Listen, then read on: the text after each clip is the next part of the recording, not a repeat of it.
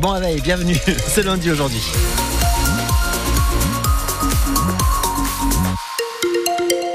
La circulation, ça va et les travaux pour construire la première ligne de bus tram se poursuivent avec une nouvelle étape à partir d'aujourd'hui. De nouvelles gênes près de la place de l'Europe à Montpellier avec des travaux d'aménagement.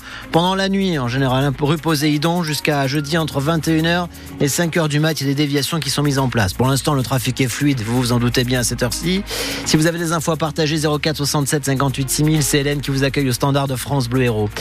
Euh, Sébastien, pour la météo aujourd'hui. Du soleil et des passages nuageux ce matin. Sera bien gris cet après-midi sur le littoral et en plaine. Température maximale 13 à Lodève, Montpellier, Béziers et 7, 14 degrés et 15 du côté de Lunel.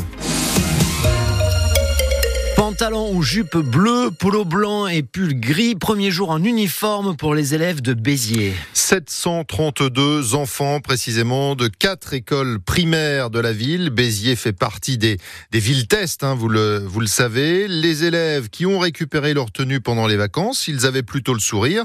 Et les parents, ils en pensent quoi? Moi, je trouve que c'est bien que le gouvernement il a pris cette décision. Moi, je trouve que c'est une bonne idée. Ça va être trop bien. Moi, j'ai préféré le, le, pantalon et pour l'été, pantacourt. Et plus on a les qui sont de l'école Méron. Je suis un peu dégoûtée parce que je voulais m'habiller comme je voulais. C'est quelque chose de positif. Comme ça, ils sont tous pareils. Moi, j'aime bien. Hein. Comme il y a d'autres pays hein, dans l'Europe. Hein. Et c'est même plus facile, en fait, pour nous. Du fait qu'on a une tenue qui est déjà prête. Donc, la veille, on sait ce qu'on va mettre le lendemain. On n'a pas à chercher est-ce que ça c'est joli, est-ce que ça, ça te va? D'ailleurs, moi, je suis contente plus que ma fille. Il n'y aura pas de différence? Non, il n'y a pas de différence, ils sont tous égaux comme ça. Ça va faciliter les machines à laver.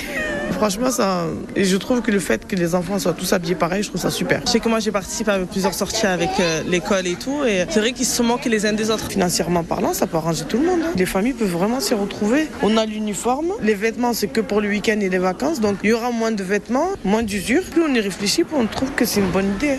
Et sur l'appli euh, ici, vous êtes euh, plus de 7 sur 10 à nous dire que l'uniforme à l'école peut réduire les inégalités. On en parlera à 8h moins le quart avec notre invité Rémi Combette, professeur des écoles à Saint-Pons de Thomière, membre du syndicat SNUIPP. À Montpellier, les enfants de l'école Eugène Potier, quartier hôpitaux faculté, vont retrouver leur classe euh, ce matin. Un morceau du plafond était tombé avant les vacances. Des travaux ont été réalisés.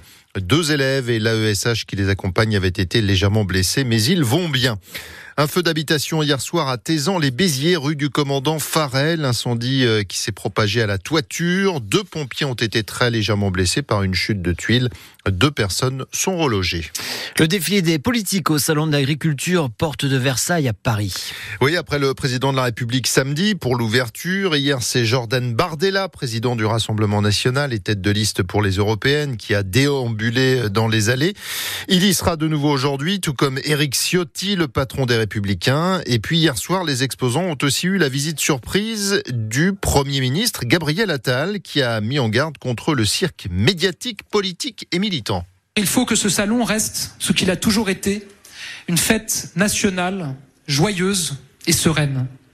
Et je suis cependant parfaitement lucide, cette année n'est pas une année comme les autres. Mais mesdames et messieurs, je le crois très profondément, les Français ne sont dupes de rien, ni de l'instrumentalisation, ni du mensonge, ni de la poudre aux yeux.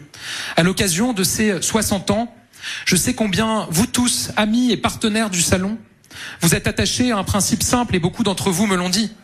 Nous ne sommes pas ici au cirque. Le salon n'est pas un cirque médiatique, ni un cirque politique, ni un cirque militant. Au fond, les agriculteurs, nos bêtes, nos filières ne sont pas un décor de campagne. Et Gabriel Attal qui sera euh, à nouveau au salon euh, demain. Et puis euh, France Bleu Héros, il sera aussi jeudi pour le, le 6-9 notamment.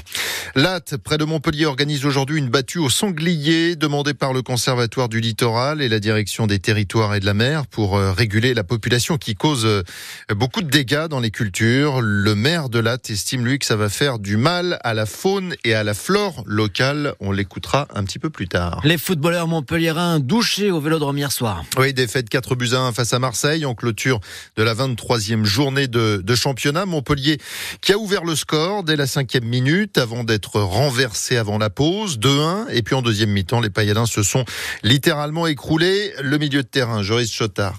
On est égalité avec le barragiste et voilà, les équipes euh, collées à nous prennent des points. Va pas falloir euh, laisser partir trop les équipes devant parce que voilà, on va se, encore plus se mettre le feu jusqu'à la fin de la saison.